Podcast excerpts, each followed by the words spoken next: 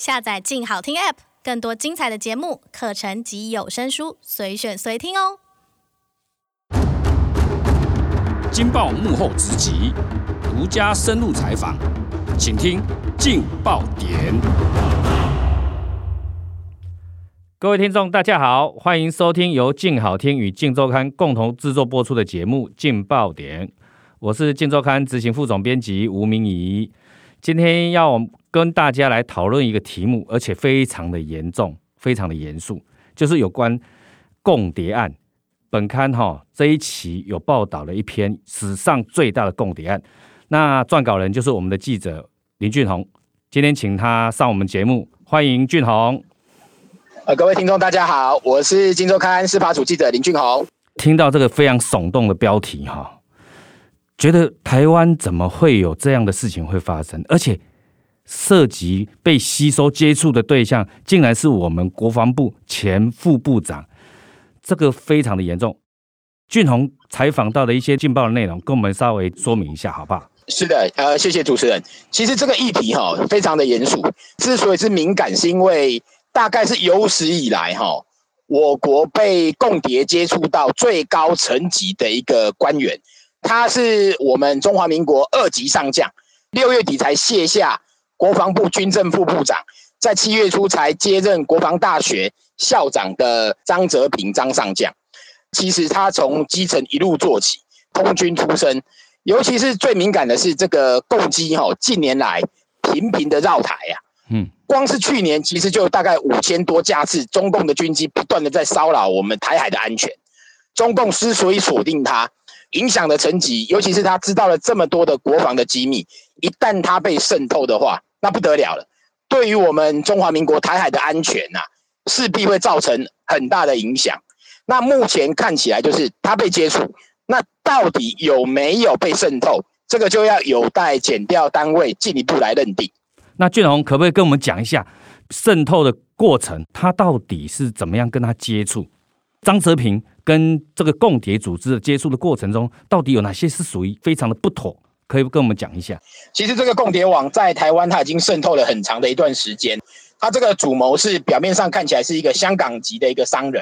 他看似来台湾合法做生意，其实他从二零一二年就已经开始在台湾在四处找对象要渗透。张泽平哈，其实大概到了依照这个国安单位的监控，他大概是在二零一五年。才被这个香港籍的这个商人给接触到。刚开始，你一个商人要接触到这么高阶的一个军官也不容易。那他是有计划性，这个香港籍的商人是步步惊心，步步的渗透你。他从他军中的同袍慢慢的下手，从校级军官到降级军官到退役的军官，一步一步一步的接近，从他周遭的这些同袍慢慢的下手。那在二零一五年率先哈，他邀约了他。跟张泽平的老婆一起到桃园去游湖啊，那游除了游湖以外，还吃饭，在这个一番这个呃酒酣耳热，培养了之间彼此的这个情谊之后，没想到啊，我觉得这个共谍组织非常的厉害，他知道这个张泽平张上将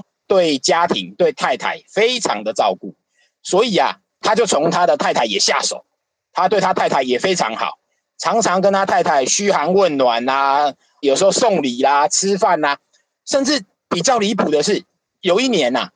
这个共谍组织他居然还招待了张泽平的太太到香港旅游啊。除了这个接待以外呢，有一年呐、啊，共谍组织还接待了退役的将领到中国打球，球叙完之后还托人送了一份中秋月饼的礼盒给张泽平。那张泽平，你身为这么高阶的一个将官呐、啊？你按理来讲，你对外的生活，你一定要非常的谨慎，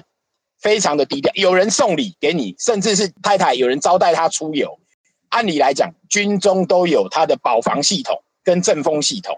一定都要层层回报，杜绝有任何共谍去接触他的可能。没错，就是说哈，张泽平哈曾经经历过的一些职务哦，其中有一个职务非常的敏感，就是有关。空军的政战主任，那政战主任的职掌就是要保防啊。那他本身就做保防的工作，结果他被接触了，也收了礼物，他完全没有向上级呈报啊。这非常匪夷所思哎。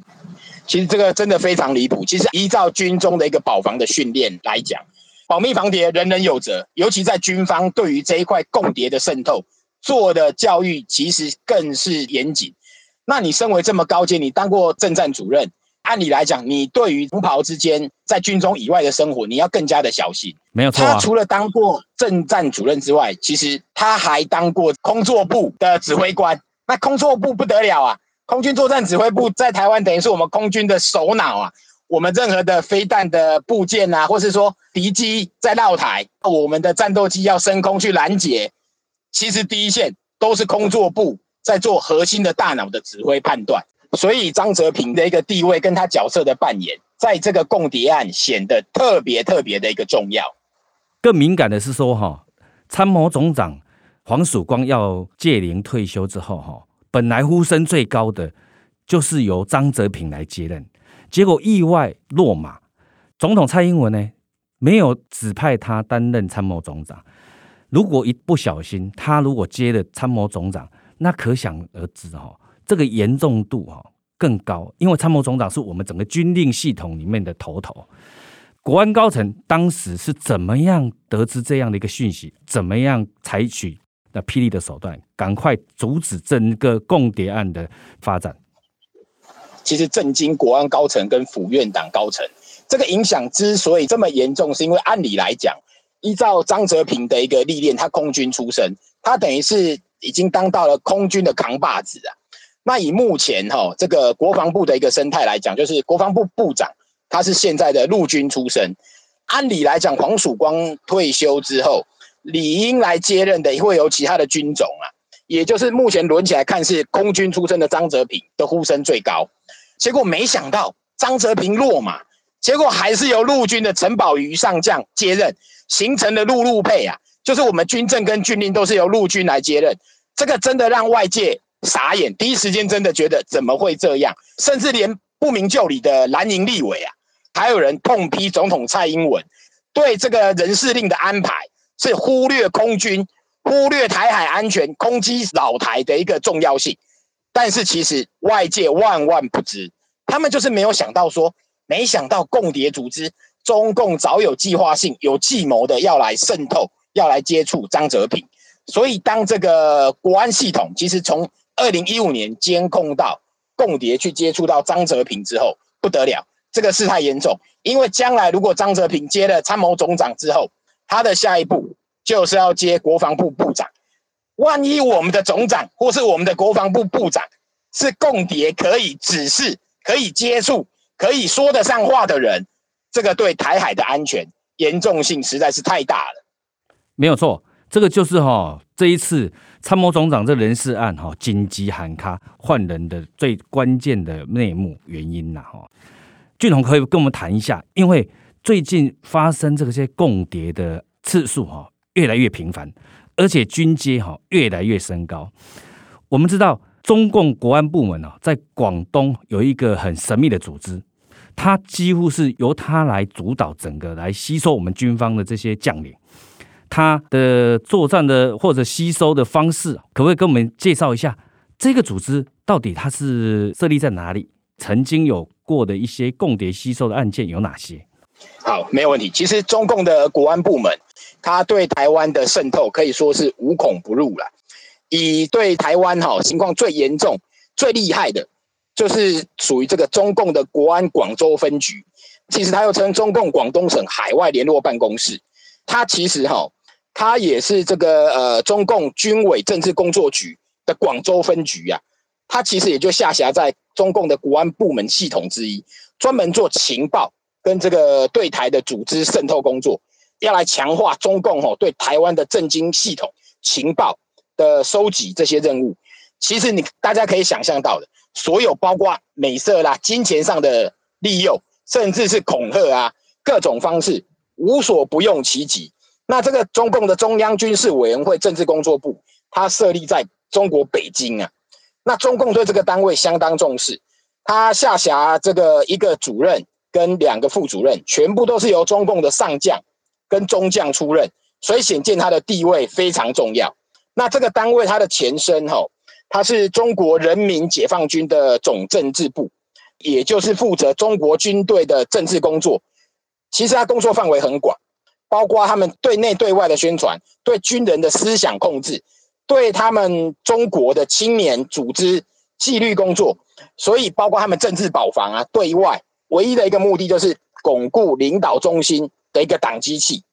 除了这个单位之外呢，中共其实在广东哈。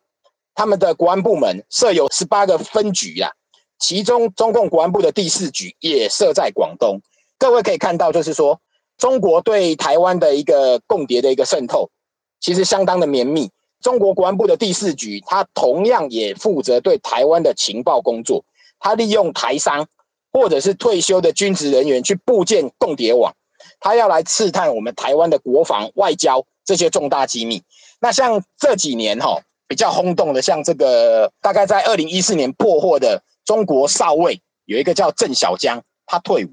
退伍之后他来台湾经商，因为他的背景经商之后，他就开始渗透我们一些退役的非官，除了靠吃饭呐、啊、笼络、送礼、送钱，他在台湾发展共谍组织，他们想要拿到什么东西？想要拿到台湾在这个新竹乐山的长城预警雷达的系统的军事机密。还想拿到台湾我们的这个 F 十六的空军战机跟这个幻象两千，还有我们预警雷达系统的各项空防的一个资料，那这些东西其实都攸关国人的生命财产安全呐，所以保密防谍人人有责。以这几年来看，其实哈，在这十年来，我们的国安系统大概破获了近百件共谍组织共谍案，有近九成。都发生在军中，那也有一部分是退役的军人，所以，我们对于这个军人这一块，哈，呃，我们的国安系统，我们的国防部对于保密防谍的这个重要性，更要加强落实我们的保防观念。这个听到那个数字，哈，刚刚俊宏跟我们讲的那个数字，真的是蛮可怕的。其实很惊人的，非常可怕，几百件呢。那几乎随时随地，这个共谍组织，哈，是有计划的，前仆后继的。一而再、再而三的渗透台湾，而且以军人为最主要的吸收的对象。结果哈，我们有看到你报道的内容里面有写到，他们是用一个黄埔军校的一个校友当做一个借口，招待这些退将到大陆去，比如说求续啦、打高尔夫球啦。最夸张的是说，还会跟他们的国安部门的官员接触，这实在令人匪夷所思啊！是的，没有错。其实哈，这个黄埔同学会哈，讲起来哈，我觉得这有点可悲。怎么说呢？